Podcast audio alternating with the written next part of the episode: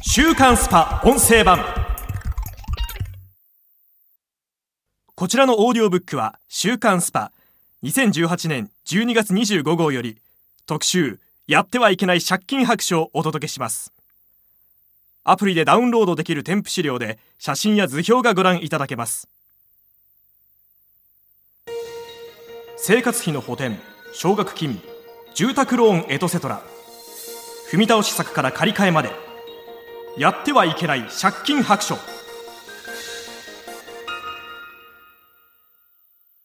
急な出費に追われた時についつい手を出してしまう借金。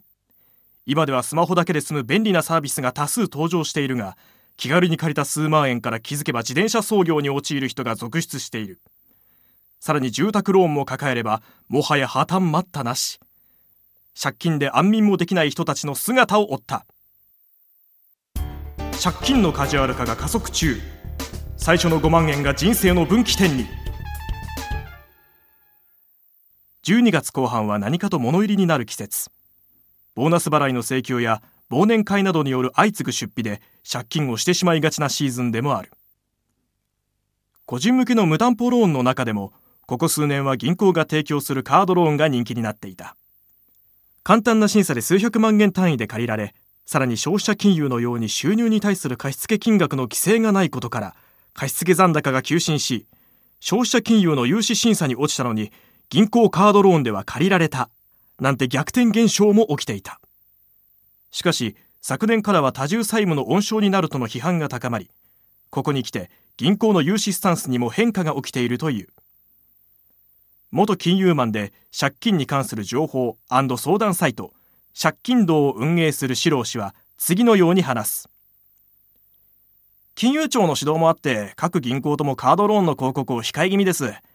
以前は貸付残高倍増を目指すとか発表していたのに今は貸付残高すら発表しません。そのせいか以前に比べると借りにくくなっている印象ですね。一方で最近は消費者金融がよりカジュアルに。スマホだけで借金できる環境を整えつつあるとも。大手の消費者金融では多くがスマホだけで申し込みから借り入れまでが可能。プロミスのアプリローンなんてスマホアプリだけでお金が借りられます。またレイクアルスは5万円までの借り入れなら180日間無利息というキャンペーンを貼るなどスマホだけで借金できることを大々的にアピールしています。また近年は ZOZO タウンをはじめ月払いを採用するネットショップも拡大し借金デビューのハードルはどんどん下がっている。では実際に借金を抱えている人の意識はどうか。本市が50万円以上の無担保ローンを借りている会社員300人に取ったアンケートを見ていこう。まず月々の返済額。クエスチョン1ダウンロードできる資料をご覧ください。では3万から5万円未満が28.7%と最多だが一方で月5万円以上を返している人も4割以上いた。予想以上に返済額が多くて驚きました。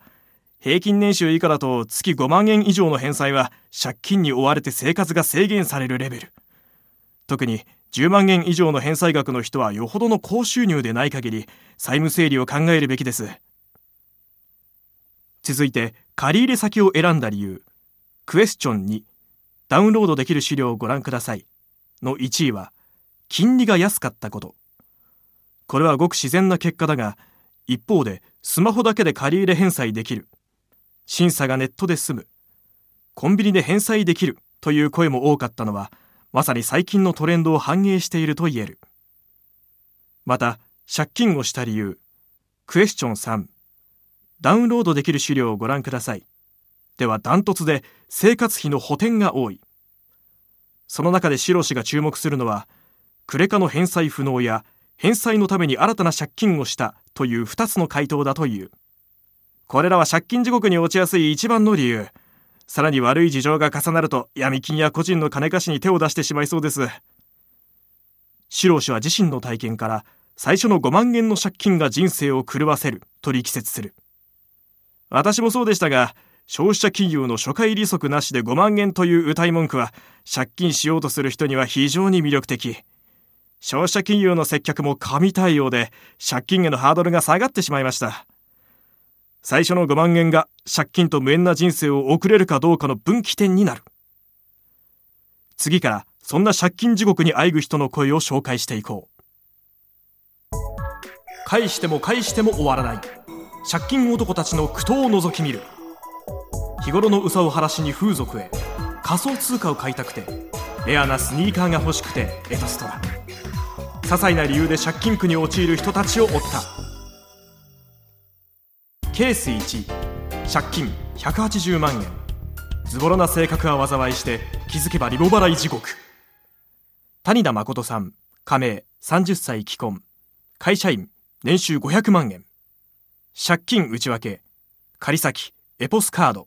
残債150万円。年利18%レイク30万円。年利18%そもそもリボ払いをし続けながらも借金をしているという自覚があまりなかったんですよね。そう話すのは広告代理店で働く谷田さん。勤続4年で年収は500万円というのは30歳という年齢を考えれば世代平均よりも稼ぎはあることになる。妻と2人の子供にも恵まれ決して返済に苦しむようには見えない金がなぜ借金まみれになってしまったのか。仕事柄出張が多く経費の使用が多いので1年ほど前にクレジットカードを作りました。カード代の請求が毎月30万円ほど。なんとか遅れなく支払っていましたが支払いが足りない時はリボ払いに変更していてそのリボ払いも半年前に上限になりその後は消費者金融から借りてカードの返済に充てるその繰り返しです。経費であれば返ってくるはずのお金だがだらしない性格の彼は生産を怠りどんどん期限切れに。結果的には自腹になっているものも相当あるのだとか。しかし借金の本当の理由は別にあった。子供がいるため出費が多いこともありますが一番の原因は私の浪費癖です。休みになるとパチンコやスロットなどのギャンブル妻には内緒で風俗にも通っています。必要最低限の生活費を家庭に入れてるからという鮮慮な気持ちでお金を浪費してしまいカードを焦がしたくないという気持ちから支払いを優先していた結果家賃まで首が回らなくなって住んでいた賃貸マンションは強制退去になってしまいました。ここでようやく借金苦が家族に露見。当然激怒されたが夜通し妻に土下座をして何とか離婚は免れたという谷田さん。今では安アパートに引っ越して総額180万円の借金と滞納家賃40万円超を払う生活を続けている。まずは妻子に見捨てられないことを祈るばかりだ。週刊スパ音声版。こちらの配信のフルバージョンは audiobook.jp の聞き放題プランで配信中です。ポッドキャストの詳細欄にある URL からご登録いただければ初月無料でお聞きいただけます。